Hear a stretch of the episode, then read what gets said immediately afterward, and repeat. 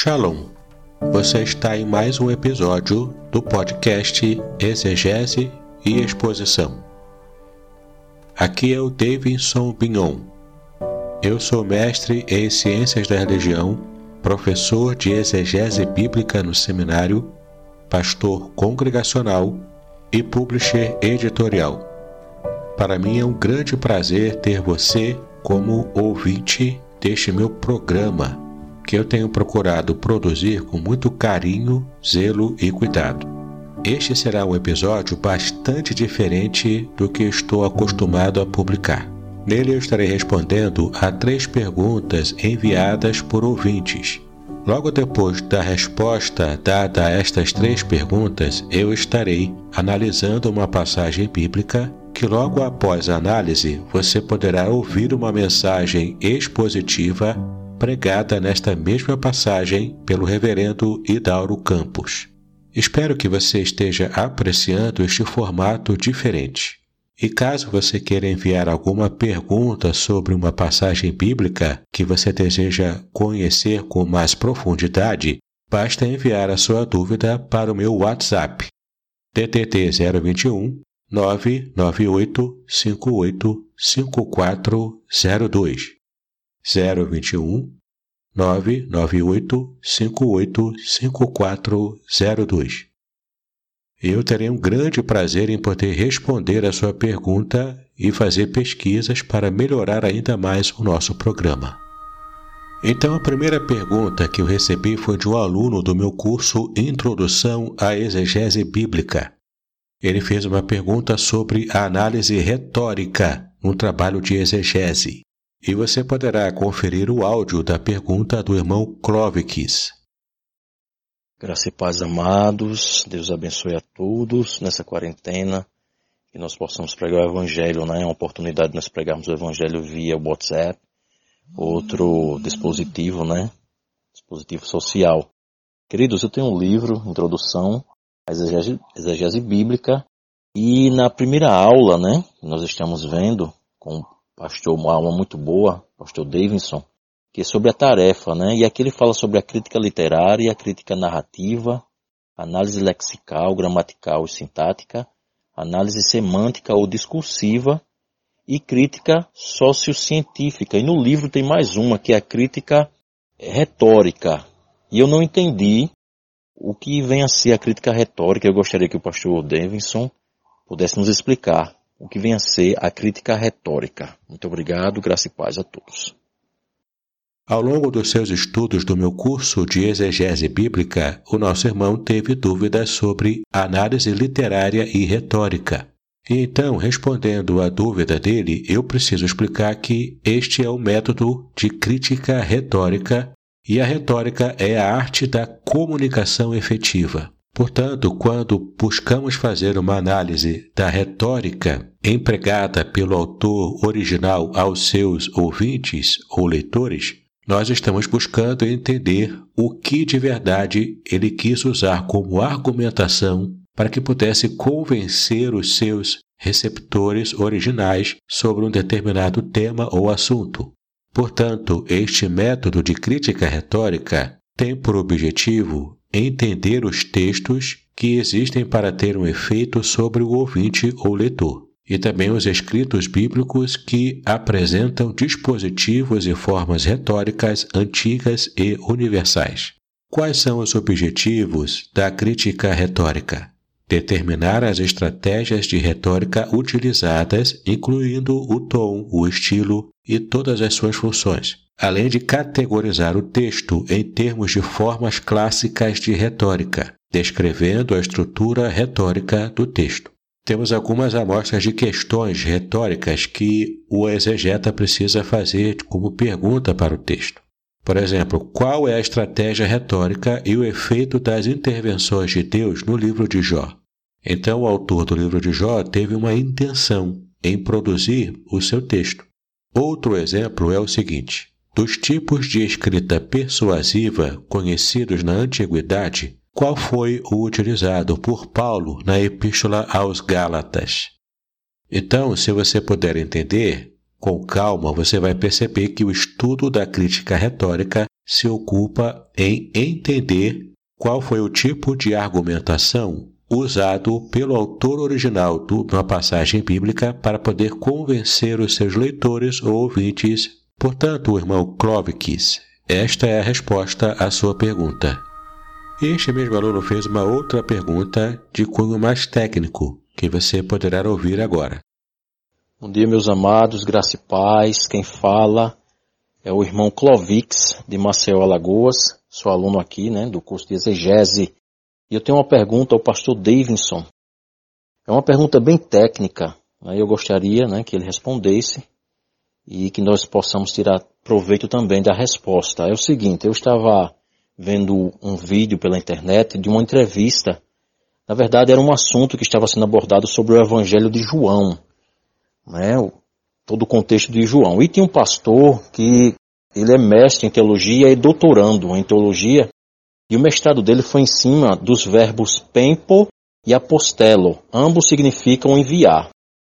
Então ele falou, falando sobre a divindade de Cristo, que todas as vezes ele estudou, né, foi um, um objeto de pesquisa dele, que todas as vezes que Jesus dizia o Pai me enviou, ele usava, ele usou nessas vezes aí, que estava no passivo, deixa eu ver, no médio passivo, né? No médio passivo. O que é o médio passivo? É que você pratica e sofre a ação, né? É um benefício do próprio. Então é como se ele dissesse assim: Eu enviei a mim mesmo, né? Então eu fui pesquisar nas referências, olhei no grego, mas não achei. Então eu gostaria que o, o pastor Bignon, pastor Davidson Bignon, ele pudesse nos explicar se realmente existe, quais são as passagens, porque isso é muito importante para a exegese. Eu nunca tinha escutado isso, né? nunca tinha visto isso, nunca tinha estudado sobre isso, sobre essa questão da divindade quando Cristo fala, né? Eu, o Pempo, eu não sei se ele usou Pempo né? Pempo, quando ele deu o exemplo, ele usou pempo, né? Pempo, o verbo pempo. Não usou apostelo, que ambos, né, como eu falei anteriormente, significam enviar. Mas eu não achei, eu li as referências não achei. Então eu gostaria que o pastor nos explicasse se realmente existe, se ele se equivocou lá na hora, ele trocou, ele usou apostelo, porque eu só pesquisei o pempo. Então eu gostaria de saber. Graça e paz a todos. Um ótimo dia em nome do Senhor Jesus. Muito interessante, né? Nesta pergunta, ele se refere a uma explicação que recebeu de um teólogo na internet sobre o livro de João. Ele faz referência à expressão o Pai me enviou. E esse especialista de internet disse que Jesus usa em João o verbo pempo, no, no tempo médio passivo, chegando à conclusão de que Jesus enviou a si próprio, e, portanto, ele entende que este é um detalhe que prova a divindade de Cristo. Muito bem, para que possamos entender se o que de fato este especialista disse procede, temos que observar as passagens bíblicas em João que aparecem essa expressão: O Pai me enviou. Eu fiz uma análise em todas as passagens em que esta expressão aparece, usando como base a nossa versão em língua portuguesa, Almeida Corrigida Fiel. É uma tradução bastante próxima de como aparece o texto nas línguas originais. Muito bem, há um PDF que acompanha este episódio, no qual você pode ver todas as passagens e perceber que a maioria delas aparece sim a palavra pempo, mas será que é de fato no tempo médio passivo, como esse especialista disse? Como se pode verificar na observação das passagens em que aparece a expressão que me enviou, não há ocorrência do verbo pempo na voz média passiva, como alegado pelo pregador.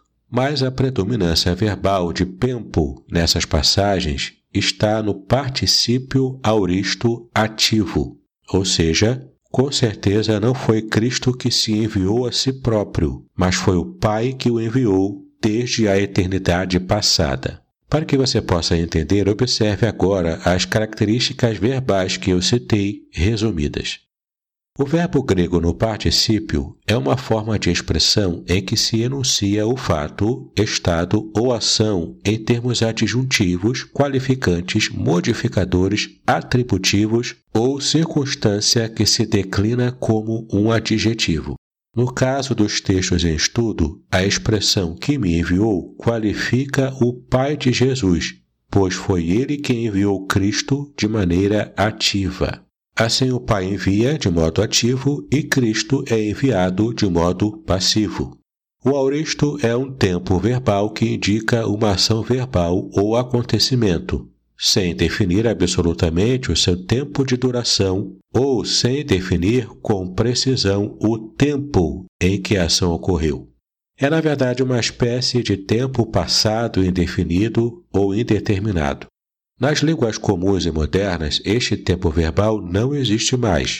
Geralmente, traduzimos este tempo verbal como pretérito perfeito em língua portuguesa.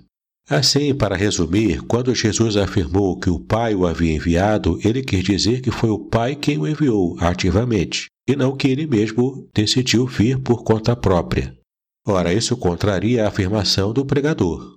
O máximo que dá para afirmar nessa ênfase de Cristo em João é que este envio ocorreu na eternidade passada, pois o verbo auristo traz a ideia do passado remoto, indeterminado, perdido na areia do tempo. Assim, embora nós creiamos e defendamos a divindade de Cristo, há passagens bíblicas de sobra para fazermos esta defesa, não sendo assim o caso de fazer afirmativas duvidosas como essas, que podem ser desmentidas com uma consulta ao texto na língua original da qual ele foi escrito. Então, meu irmão Clovis, eu espero que tenha ajudado a você também nesta segunda pergunta. Chegamos então à terceira pergunta, feita pelo meu outro aluno, Aristóteles. Ouça então a pergunta dele. Boa noite, reverendo.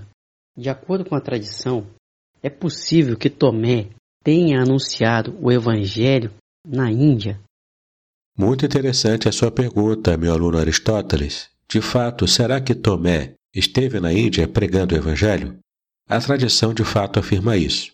E, na minha opinião, eu não tenho nenhum motivo para duvidar dessa tradição. Mas, para que possamos confirmar, eu convidei o professor Vernon Barros, foi um entrevistado em um episódio anterior aqui no meu programa, que ele é professor de Geografia Bíblica, e parece que ele concorda com o meu pensamento. Ouça agora a resposta dele. Olá, Davidson, tudo bem? Respondendo à pergunta do nosso amigo ouvinte, uma pergunta bem interessante, por sinal, que fala da Índia e de, e de Tomé. Se Tomé teria pregado o evangelho na Índia, se isso seria possível. Sim, é perfeitamente possível que ele tenha pregado o evangelho lá. Inclusive, a tradição oral era muito enfática nisso. E a própria, a própria tradição oral é muito importante quando vamos analisar o contexto bíblico. Até porque, né, muitas das compilações que temos nos relatos bíblicos vieram de tradição oral. E nesse caso, nós não podemos desprezar a tradição né, que fala que Tomé foi pregar o evangelho lá na Índia.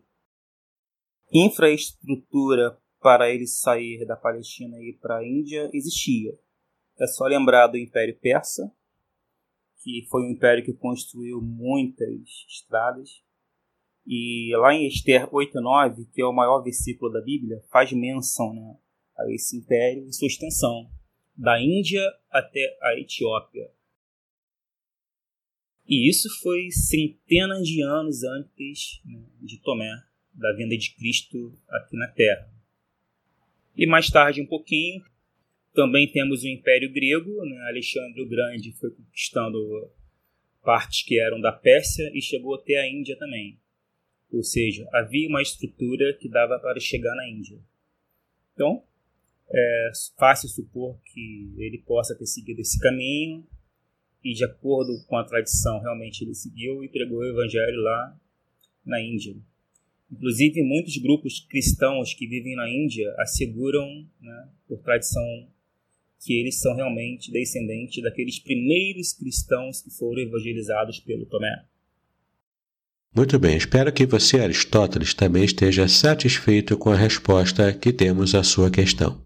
E mais uma vez eu quero convidar você a estar participando deste programa. Envie sua pergunta para o meu WhatsApp 021 998 58 5402.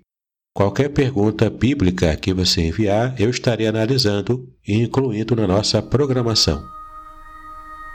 Na segunda parte deste programa, eu quero analisar com você a passagem de Gênesis, capítulo 25, versículo 30, sobre o tema Deixe-me comer essa coisa vermelha. Sim, você ouviu bem. Deixe-me comer essa coisa vermelha. Olha que interessante. Então, abra a palavra de Deus em Gênesis, capítulo 25, versículo 30, que diz o seguinte: E disse Esaú a Jacó: Deixa-me, peço-te, comer desse guisado vermelho, porque eu estou cansado. Por isso se chamou Edom. O texto está assim na versão Almeida Corrigida Fiel. E por que eu me referi a esse texto? Em uma pregação expositiva recente, o pastor Hidauro Campos fez referência ao meu nome quando fez uma análise e pregou sobre esse versículo. Eu achei tão interessante as aplicações que ele tirou dali e como ele realmente compreendeu o que esse texto quer dizer. Você poderá ouvir essa mensagem logo após essa minha análise um pouco mais técnica, fazendo uma exegese no texto hebraico. Observe que no PDF disponível a você há uma tradução interlinear bastante literal com o texto em hebraico, a análise morfossintática e também, logo abaixo, em português, a tradução nua e crua, como está no original. A tradução hiperliteral diz o seguinte: E disse Esaú a Jacó: Deixa-me devorar, por favor, do vermelho o vermelho o este, porque exausto eu estou, por isso chamou o nome dele Edom. Essa tradução interlinear foi oferecida pelo Dr. Edson de Faria Francisco no Antigo Testamento Interlinear Hebraico-Português, volume 1, publicado pela Sociedade Bíblica do Brasil. Observe dois detalhes no texto como está em hebraico. Primeiro temos a palavra hebraica haliteni, que é na verdade um verbo no refil imperativo masculino singular, com o sufixo na primeira pessoa comum singular. Este verbo no refil, ele é traduzido como deixa-me devorar. É comer com voracidade. É o primeiro detalhe interessante que aparece aqui nesse versículo. E quando você ouvir a mensagem pregada pelo pastor Hidauro Campos logo após essa análise, você perceberá a importância desse detalhe que eu estou chamando a sua atenção agora. Mas o segundo detalhe é ainda mais importante. E você precisa compreender esse detalhe para que você possa acompanhar com muito mais profundidade a pregação do pastor Idauro. Aqui eu me refiro à expressão hebraica min ha-adon, ha-adom, ha-ze. E o que significa essa expressão idiomática? literalmente é do vermelho o vermelho o este. Ou seja, eu quero comer este vermelho vermelho. É uma repetição. Então, o que Esaú queria era devorar avidamente esse vermelho vermelho. Ele falou de forma repetida para dar ênfase. E de fato, essa é uma expressão idiomática que poderia ser traduzida também para fazer mais sentido em língua portuguesa como Deixe-me comer esta coisa vermelha, esta, esta droga vermelha. E você também perceberá o sentido e a aplicação espiritual quando você ouvir a mensagem pregada pelo pastor Hidauro. Para que a gente possa então continuar com a nossa análise, observe o PDF onde eu coloquei as versões clássicas, como a Septuaginta em grego e como a Vulgata em latim também. Coloquei ainda algumas versões evangélicas em língua portuguesa, como a versão de Almeida de 1819, a própria ACF que nós estamos usando aqui, a Almeida Revista e Corrigida, a Almeida Revista e Atualizada, a nova versão internacional em português e também a versão hiperliteral, conhecida como a versão literal tradicional do texto, a LTT. É interessante que a versão de 1819 de Almeida traz da seguinte maneira: E disse Esaú a Jacob: Deixa-me, ora, sorver deste vermelho, o vermelho ali. O restante dessas versões que eu citei, elas fazem traduções bastante próximas uma da outra. Mas eu ainda quero chamar a sua atenção para a versão mais do que conhecida Almeida Revista e Atualizada, que traduziu desse cozinhado vermelho. Entenda que essa versão não quis traduzir exatamente como está no original hebraico, como nós já vimos, porque ela quis maquiar um pouco para poder facilitar a leitura nas nossas igrejas. De fato, seria de muito mau tom estar traduzindo literalmente como está no original hebraico. Mas temos, por exemplo, a versão da Torá Viva, que é uma versão judaica em língua portuguesa. Nessa versão, a equipe traduziu da seguinte maneira: Dá-me um bocado dessa coisa vermelha. Sim, ficou muito mais próximo do original, não é verdade? Veja ainda a versão judaica Torá, a lei de Moisés. E disse Esaú a Jacob: Enche minha boca, rogo-te, desta lentilha vermelha. Veja que interessante, ele disse: Enche a minha boca, porque de fato isso traduz a ideia da voracidade de Esaú. Observe agora a Bíblia judaica completa. E disse a Yaakov: Por favor, deixe-me devorar um pouco dessa coisa avermelhada, dessa coisa avermelhada. Estou exausto. Observe que na versão da Bíblia judaica completa repetiu a expressão coisa avermelhada, e o verbo que aparece aqui é devorar, o que é bastante fiel também ao que está no original em hebraico. Para finalizar aqui as versões judaicas, eu tenho aqui a Bíblia Hebraica, publicado pela editora Sefer, que traduziu assim: E Esaú disse a Jacob: Enche minha boca, rogo-te dessa coisa vermelha, pois estou cansado. Segue também de perto o que está no original, só que não dá ênfase na expressão coisa vermelha. Há ainda algumas versões de Bíblias católicas em língua portuguesa, eu tenho aqui, por exemplo, a versão de Figueiredo que traduziu desse cozinhado vermelho. É bom lembrar que essa versão de Figueiredo, do padre Antônio Figueiredo, ela é baseada na versão da Vulgata Latina. Temos ainda a versão de Matos Soares. E disse a Jacob: Dá-me desse cozinhado vermelho. A Bíblia de Jerusalém, que é uma Bíblia muito conhecida de valor acadêmico, ela traduziu: Deixa-me comer dessa coisa ruiva.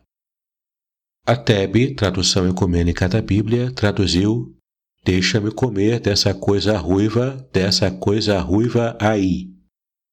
Ela já deu a ênfase né, sobre a, a expressão coisa ruiva. Temos também a versão da Bíblia do Peregrino, que traduziu: Deixa-me tragar dessa coisa parda. Logo após a análise comparativa das versões, nós vemos então uma análise e comentários sobre o nome Esaú, o nome Jacó, em hebraico, né? E algumas informações interessantes que você pode olhar com calma no PDF. Mas eu quero chamar a sua atenção para esse detalhe do verbo tragar, como traduzida na Bíblia do Peregrino. O verbo tragar é raro e exprime avidez, o mesmo que designar o guisado pela cor e não pelo nome. Esse é um comentário de, de Luiz Alonso Choquel, que foi um especialista de língua hebraica e o responsável pela tradução da Bíblia do Peregrino. No livro de Kent Dobson, Ensinamentos da Torá, publicado aqui no Brasil em 2019, no ano passado, pela Thomas Nelson Brasil, o autor fez o seguinte comentário: Ensopado vermelho, a repetição do hebraico Ha-Adon, Ha-Adon, significa bem vermelho, e o jogo de palavras com dan, sangue, pode indicar que Esaú achava que o ensopado continha sangue, através do qual ele seria revigorado. Isto traz algum conflito para a história. Deus tinha proibido seu povo de ingerir sangue, como você pode perceber em Gênesis capítulo 9, versículo 4. Depois desta história, Esaú recebeu o nome de Edom. Confira em Gênesis 36, versículo 1. Novamente, um jogo de palavras com Dan. A venda do direito de primogenitura por um ensopado é particularmente irônica porque Esaú estava abrindo mão de uma parte dobrada das propriedades do seu pai por uma única refeição. Então você pode perceber que nesses comentários, Esaú de fato foi muito leviano ao abrir mão do seu direito de primogenitura. Ah, mas não acabou não. No final do PDF você tem também alguns comentários rabínicos, retirados do site cefaria.org. E você poderá ver também o que pensavam os grandes sábios do pensamento judaico. Por exemplo, você poderá entender o que pensava Rashi, Ramban e Esforno, que são os exemplos que eu coloquei aqui. Muito bem, agora que você já entende a análise dessa passagem, desse versículo 30 de Gênesis 25, fique agora com a mensagem do reverendo Hidauro Campos sobre essa mesma passagem. E agora você terá toda a condição de entender o que realmente ele quis dizer com algumas afirmações que ele fez na, mensagem. Queria compartilhar com os irmãos Gênesis capítulo de número 25. Gênesis capítulo 25. Nós leremos dos versos 27 até o verso de número 34. Gênesis capítulo de número 25, versos 27 até o 34, que diz assim: Cresceram os meninos. Esaú saiu perito caçador, homem do campo. Jacó, porém, homem pacato, habitava em tendas. Isaac amava a Esaú, porque se saboreava da sua caça. Rebeca, porém, amava a Jacó. Tinha Jacó feito um cozido quando, esmorecido, veio do campo Esaú. E lhe disse: Peço-te que deixes comer um pouco desse cozido vermelho, pois estou esmorecido. Daí chamar-se Edom. Disse Jacó: Vende-me primeiro o teu direito de primogenitura. E ele respondeu: Esaú, estou a ponto de morrer. De que me aproveitará o direito de primogenitura? Então disse Jacó: Jura-me primeiro. Ele jurou e vendeu o seu direito de primogenitura a Jacó. Deu, pois, Jacó a Esaú, pôs o seu cozido de lentilhas, ele comeu e bebeu, levantou-se e saiu. Assim, desprezou Esaú o seu direito de primogenitura. Deus abençoe a leitura e também a meditação da sua palavra. É uma história, uma narrativa que certamente você já conhece, você já leu essa passagem. Tem algumas questões aqui bem interessantes. O pastor Davis é professor de hebraico, conhece bem essa passagem no original. E o pastor Davidson sabe que, por exemplo, quando a Sociedade Bíblica do Brasil, ao traduzir essa, essa passagem para o português, ela dá uma suavizada nessa passagem. O que está escrito aí não é exatamente como o autor escreveu. Por exemplo, quando Esaú se depara com seu irmão Jacó, tendo Jacó preparado um prato saboroso de lentilhas, e ele olha para aquele prato, né? e no texto diz assim: me dá um pouco, verso 29, me dá um pouco desse cozido vermelho. Esaú fala para Jacó: me dá um pouco desse cozido vermelho. Isso é o que está na sua Bíblia. E é o que está na minha. Mas não é o que está no original. O que está no original eu nem posso dizer no microfone. Ou algo mais próximo do possível de ser pronunciado aqui no microfone seria algo assim: me dá um pouco dessa porcaria vermelha. Me dá um pouco dessa droga vermelha. Me dá um pouco desse lixo vermelho. Daqui a pouco você vai entender o drama de Esaú tem a ver com isso. Na Bíblia Sagrada, Esaú, lá no livro de Malaquias, por exemplo, Deus vai dizer assim: o profeta, sendo inspirado por Deus, amei a Jacó, aborreci a Esaú. A Bíblia Sagrada vai apresentar uma relação tensa entre Deus e Esaú. Há uma, inclusive no texto hebraico, novamente, por questões didáticas, a sociedade dá uma suavizada, porque quando diz que amou a Jacó e aborre, aborreci a Esaú, a expressão no hebraico ali, aborreci, é antipatia. Amei a Jacó e antipatizei-me de Esaú. Deus sendo antipático a alguém, a sociedade optou em dar uma suavizada. Vamos dar uma melhorada nisso aqui. Aborreci. Transforma o Senhor numa espécie de um cavaleiro. Aborreci. Mas no hebraico, que não tem muito essa formalidade, e o hebraico não é sentimental, nós, latinos, somos muito sentimentais. Né? Os orientais não. A conversa é reta, direta, e a Bíblia não é sentimental. Deus se antipatizou de Esaú. Pode o Deus amoroso se antipatizar? Pode. Pastor, como é que a gente faz então com é, é, João 3,16, que Deus amou o mundo inteiro? Estamos aí numa necessidade de interpretar a Bíblia toda, porque João 3,16 é tão inspirado quanto Malaquias, que fala que Deus se antipatizou de Esaú. Não dá para arrancar e fingir que Malaquias não existe. Está lá. Agora, essa, essa resistência de Deus com Esaú tem a ver com isso aqui. Tem a ver com essa passagem. E vamos entender o que está o que tá nessa trama, o que está acontecendo. E o que, que isso tem a ver conosco?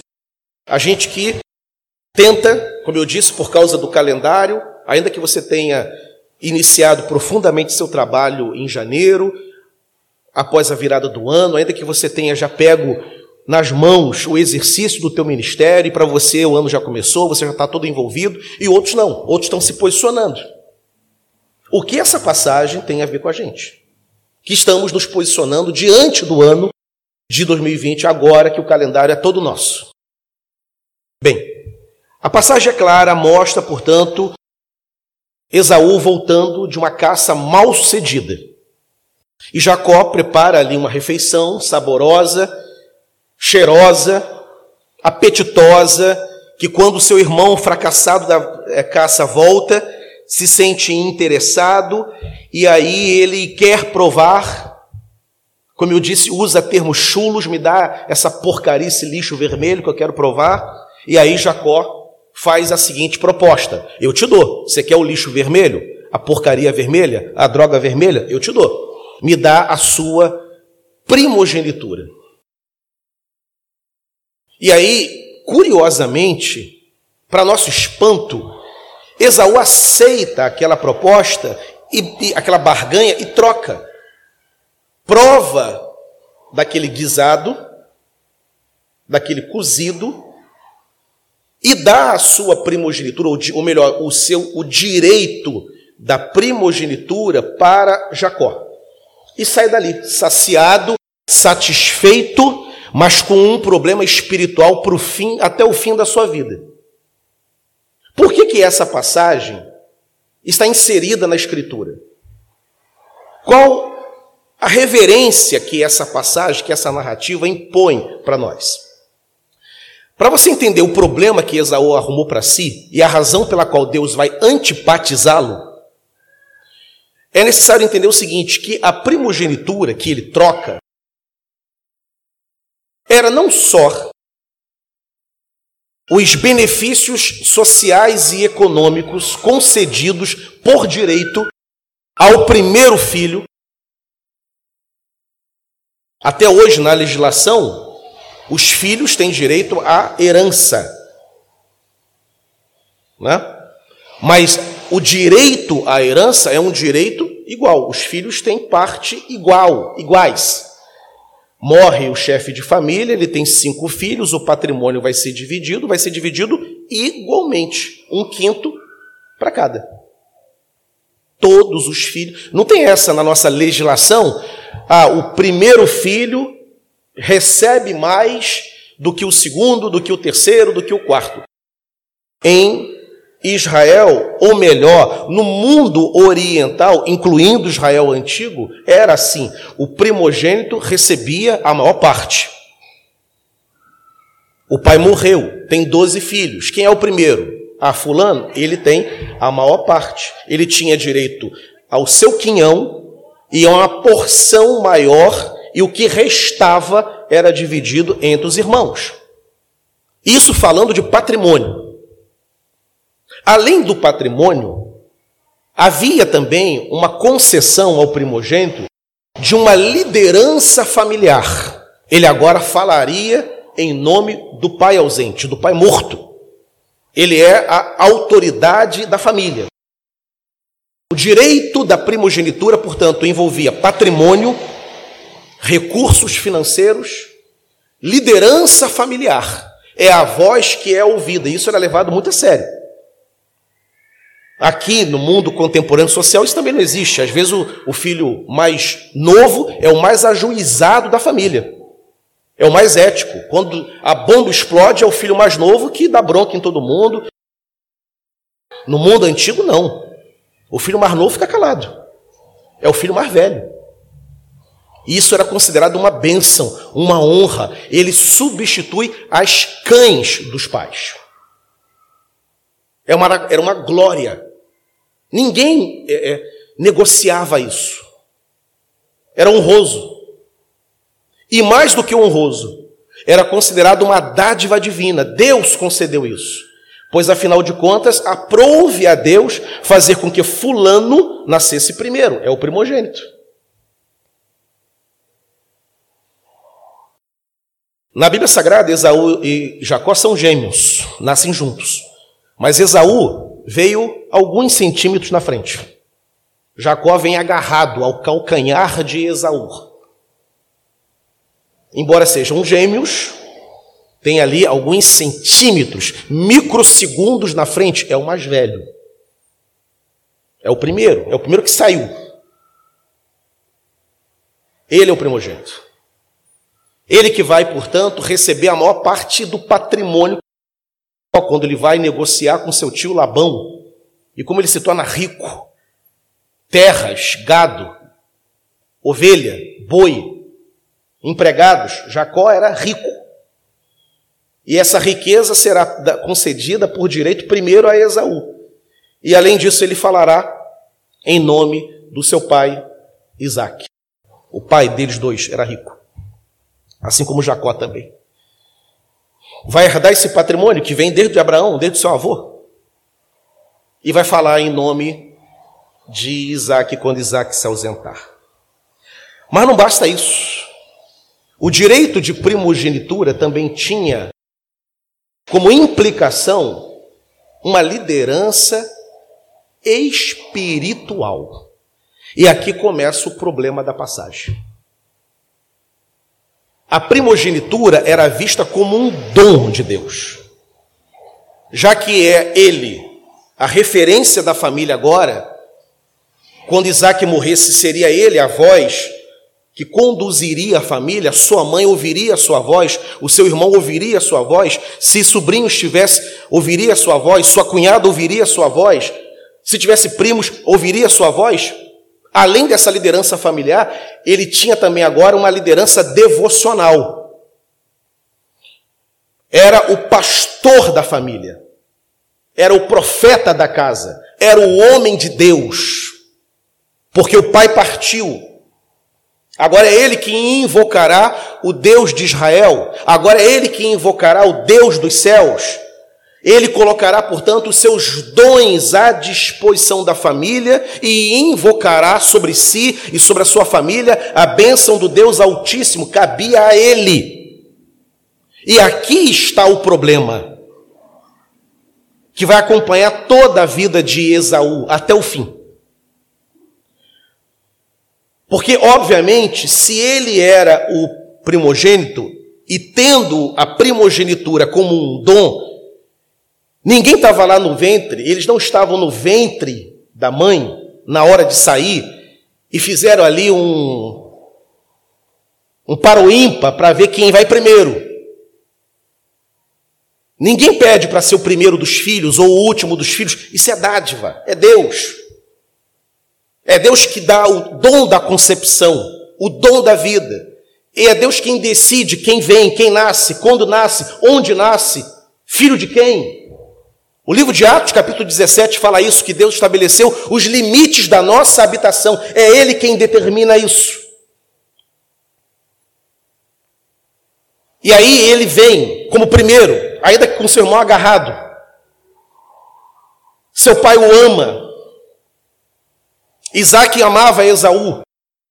Preparava, portanto, o rapaz para o exercício das imensas responsabilidades que ele haveria de receber quando Isaac partisse. E nesse momento, Gênesis 25, Isaac é velho, Isaac é cego está preparando o seu filho para substituir e liderar a família e invocar o Deus dos céus.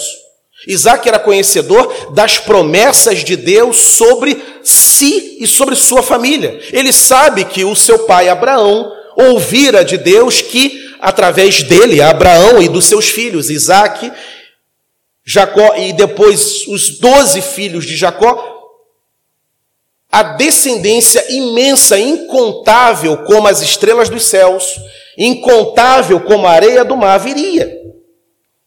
Isaac é consciente disso, ele lembrava quando ele era garoto, da bênção quando ele sobe ao monte com o seu pai Abraão, e ele pergunta: Pai, nós estamos indo prover um sacrifício, promover um sacrifício, mas eu não estou vendo o cordeiro. Estou vendo a adaga, estou vendo o, codre, estou vendo tudo, mas eu não estou vendo o, o cordeiro. Ele sobe, ouve a resposta do seu pai Abraão: Filho, Deus proverá para si o cordeiro. E quando chega no topo, no, no cimo do monte, lá no, no cume do outeiro, de fato, Deus provê. Abraão ensaia o gesto da execução.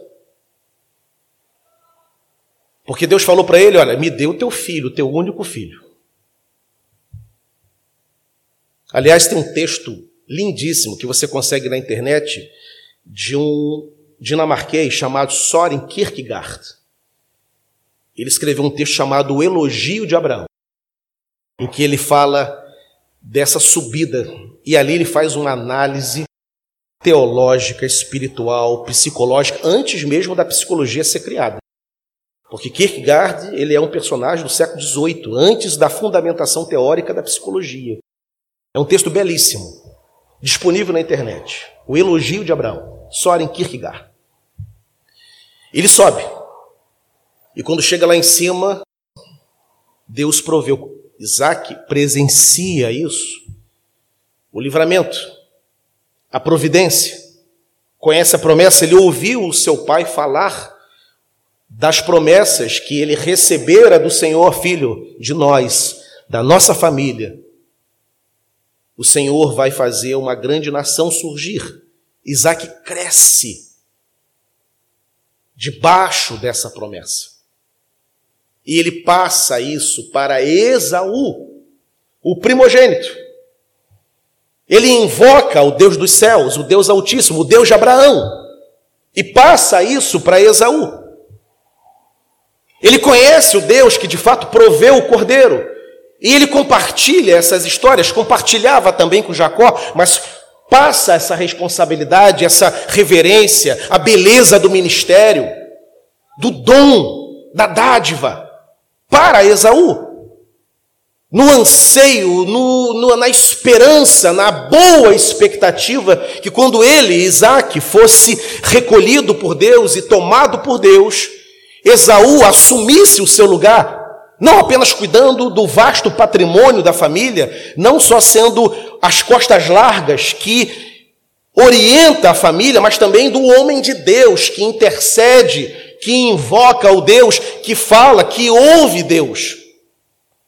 Assim como Deus falou com Abraão, assim como Deus falou com Isaac, falará também na mente de Isaac, falará também com seu filho Esaú. Esaú dará sequência à promessa, ele está ali no esteio, Ele é filho de Isaac, é filho da promessa, portanto, a promessa se cumprirá. Mas aí, apesar dessa posição, diz o texto que quando Esaú volta da caça, faminto, fracassado, cansado, estressado, esgotado, nervoso, irritado, faminto. Quando ele entra na cozinha, está lá o seu irmão preparando um cozido. E não há nenhum problema, até ali, em querer provar daquele cozido. Ah, obviamente, a Bíblia não lida com extraterrestres, ela lida com homens reais, de carne e osso. O cara teve um dia ruim. Você já teve um dia ruim, meu irmão? Que a mulher não pode falar nada, que senão a gente explode em cima dela? Ou então nós não podemos falar nada, senão elas explodem em cima dela. Já teve um dia ruim? Quem já viu aqui o filme com Michael Douglas, Um Dia de Fúria? Ele está no no, no engarrafamento, em Nova York, e tem lá um engarrafamento, o sol em cima dele, e tem atrás gente buzinando, e uma poeirada danada, o cara está desempregado, a mulher botou ele para fora, ele tem uma filha, a mulher não deixa ele ver, ele está devendo a Receita Federal norte-americana, tem fiscais em cima dele. Aí tem uma hora que ele sai, ele pega um bastão, ele sai dando pancada em tudo. Um dia desse eu estava vendo a cena do filme, e aí lá no YouTube eu vi um comentário que eu achei muito interessante. O cara falou assim: à medida que eu vou envelhecendo, mais e mais entendo esse cara.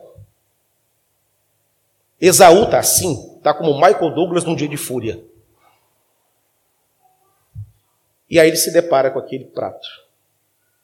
E como eu falei, nenhum problema em querer. O problema era outro. O problema é que ele primeiramente ele vai chamar aquele preparo de lixo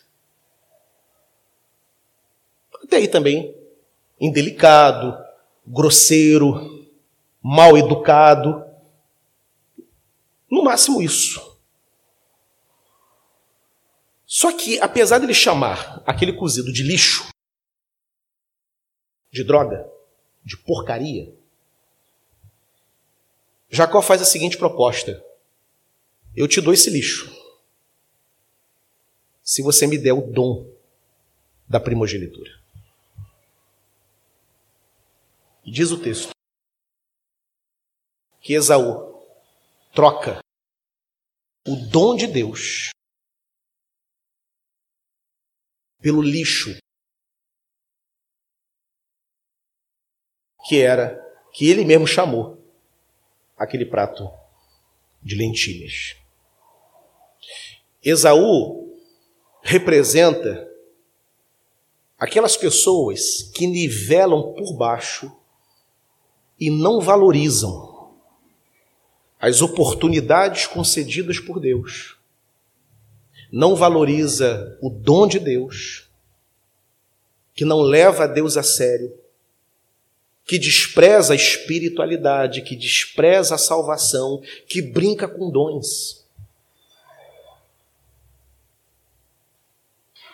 Esaú e a antipatia que Deus terá dele representa pessoas que tiveram oportunidades, cujas portas se abriram, portas do ministério, que foram visitadas, agraciadas por Deus, mas que desprezam os investimentos celestiais de Deus sobre a vida. Foram honrados por Deus, receberam tudo para ser instrumentos da bênção e, entretanto, desprezam. Vós,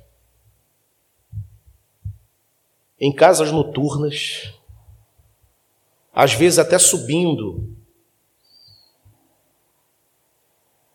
em blocos de carnaval, e vozes que deveriam ser colocadas para a adoração do Altíssimo, essas vozes estão sendo empregadas para adorar demônios.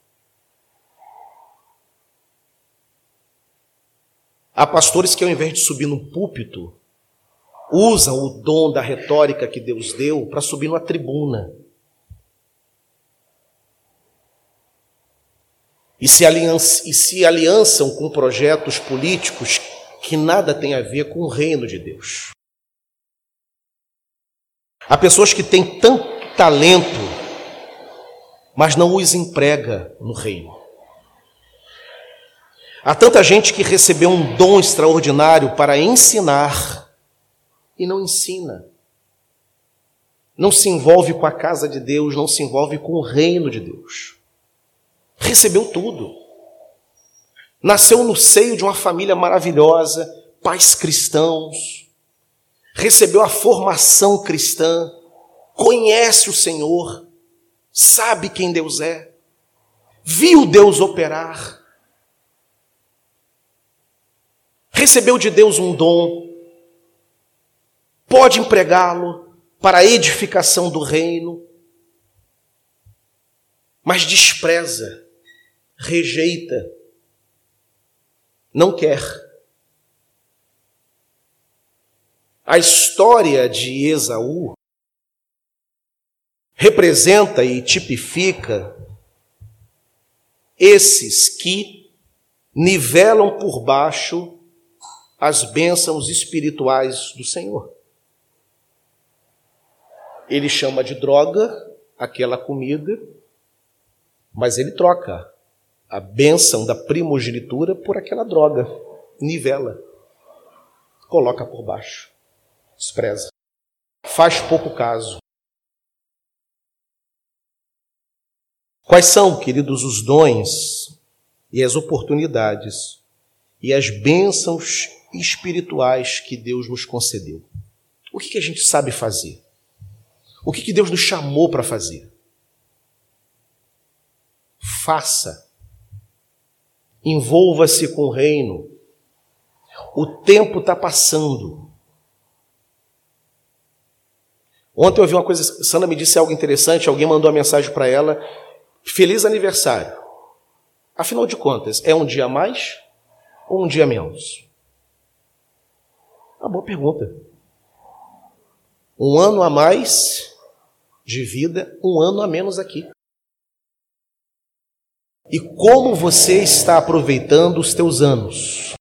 Como você tem gasto os teus dias? Esaú, é, Jacó, chamado na Bíblia hebraica de usurpador, tem essa fama de malandro, espertalhão, dá nó em pingo d'água, deu a volta em, em Esaú, deu a volta em Labão, esperto. Mas na leitura do texto oriental ele não é visto assim não. Isso é uma leitura latina. Nossa. Jacó é visto como alguém que tem reverência por Deus. Ele tem problemas pessoais. Ele tem certos desvios. Mas quando o assunto é com Deus, ele honra. Jacó sabia muito bem o que estava pedindo. Ele não estava de olho no patrimônio financeiro. Ele queria a bênção da primogenitura, a liderança na família, ser o homem de Deus daquela família quando seu pai Isaac partisse. E é exatamente o que acontece: é Jacó e não Esaú que será pai dos doze que darão formação, fundação à nação de Israel. As doze tribos de Israel partem, procedem de Jacó com suas esposas, com, Jacó, Raquel, com Lia, com Zilpa e com Bila. A bênção foi dada a Jacó, e não a Esaú. Porque Jacó honrou valorizou as bênçãos de Deus, os investimentos espirituais, o dom concedido, se sentiu agraciado por isso, tinha respeito pela presença de Deus, respeito pela presença do Espírito na vida. Ele ouviu as histórias do seu pai, ouviu as histórias do seu avô Abraão. Ele luta com o anjo, não é Esaú que luta com o anjo, mas é Jacó. E a luta com o anjo é uma luta complicada. Eu não vou deixar você sair daqui. E não deixa mesmo, não. O anjo tem que dar uma. Na leitura elegante da Bíblia, toca no nervo do quadril. O anjo dá uma pancada mesmo. E deixa Jacó mancando para o resto da vida. A marca da graça na vida de Jacó, tal o grau, a intensidade da importância que ele dava a não deixar o, o anjo ir sem antes abençoá-lo. E o anjo o abençoa, dizendo: a partir de agora não será mais chamado Jacó, a partir de agora será chamado Israel, porque tem lutado com Deus e tem prevalecido, tem perseverado em oração e Deus tem concedido, tem batalhado, tem o joelho, os seus joelhos dobram, e aquilo que você clama, o Senhor concede, você é um vitorioso. Jacó é alguém que honrava as bênçãos espirituais, os dons de Deus honrava a salvação, honrava a voz de Deus, honrava a presença de Deus, era o que mais importava na vida de Jacó. Esaú, tanto faz, como tanto fez. Hoje eu estou aqui, amanhã eu estou lá, tanto faz. Esses investimentos que Deus me fez, todos eles, são comparados a essa porcaria vermelha. Não tem diferença nenhuma. Jacó não tem diferença. Eu quero. Se você despreza o teu dom, eu quero. Se você desonra a Deus, eu honro. Se você desonra o teu chamado, a tua vocação, o teu ministério, eu honro. Sou grato. Eu glorifico meu Deus por aquilo que Ele me deu, por aquilo que Ele fez na minha vida. E eu tenho isso como algo sério, como algo honroso. Irmãos, o que Deus fez por nós, e o que Deus nos deu para fazer, seja lá o que Ele te deu, seja lá o dom específico que você tem. Só existe esse dom por causa da morte de Cristo na cruz do Calvário. Para que eu fosse pastor, foi necessário que ele primeiramente nascesse do ventre de uma mulher, vivesse 33 anos, obedecesse a Deus em pensamento, nunca se desviou, nunca errou, nunca cometeu delito, nunca cometeu pecado algum, uma vida retíssima por 33 anos, vai à cruz injustamente, morre, se torna, portanto, um de nós na encarnação. O seu corpo na sepultura não conheceu podridão, corrupção, mas chegou na sepultura e experimentou a morte ressuscitou o terceiro dia, voltou para o Pai, e de quando ele volta para o Pai, ele derrama do seu espírito, como diz Atos 2. E uma vez o espírito flui entre esses homens, dons como evangelistas, apóstolos, profetas, pastores, mestres, diáconos, cantores, adoradores, instrumentistas, professores, administradores da igreja, ele concede talentos variados, há uma diversidade riquíssima, carismática na igreja, por causa de Cristo. Eu não posso, portanto, brincar com o meu pastorado, não posso negligenciar o meu chamado. Não posso deixar de fazer aquilo pela qual eu nasci e fui chamado para fazer. Semelhantemente você. Na Bíblia Sagrada, quem enterra dons paga preço. Na nossa visão egoísta, o dom é meu, eu canto quando eu quiser, eu toco quando eu quiser. Se eu estou chateado com o pastor, não prego mais. Se eu estou chateado com o pastor, não vou na igreja, vou na outra. Na Bíblia Sagrada não é assim, não. Você não administra aquilo que não é teu. O dom é de Deus, é dádiva, é uma concessão divina, é uma bênção. Ele outorga, ele dá. E eu faço o quê? Zelo honro, reconheço, sou grato e exerço para a glória do nome dele. O que, que Esaú faz? Despreza. A primogenitura é minha. Faço dela o que eu quiser. Nivelo por baixo e troco por uma porcaria. Então o dom é uma porcaria. É como se eu chamasse o dom de pastorear de porcaria, algo nojento. Pô, que droga, porcaria esse chamado. É como se Deus te desse um dom maravilhoso para você cantar, e quando você canta, as pessoas são edificadas e você desprezasse isso. Esaú pagará um preço por toda a vida. Será chamado de Edom, que significa vermelho, por causa desse episódio do guisado vermelho. Uma nação vai ser formada a partir de Esaú, chamada a, a nação Edomitas. E os Edomitas, historicamente, são inimigos de Israel. Os filhos, netos, bisnetos tornar-se-ão inimigos mortais dos judeus. Viverão em pé de guerra com a nação. Por causa da irresponsabilidade, da irreverência de Esaú. Meu querido, não brinque com os teus dons. Não brinque com o chamado do Senhor. 2020 está aí. Posiciona, meu irmão, teu ministério. Posiciona a tua vocação.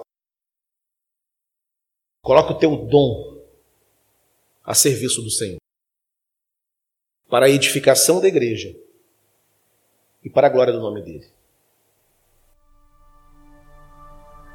Muito obrigado pela sua atenção neste episódio. Espero que você tenha gostado de tudo o que você aprendeu aqui. E não se esqueça, se você está me assistindo pelo YouTube, assine o canal, clique no sininho, compartilhe este vídeo e também dê o seu like.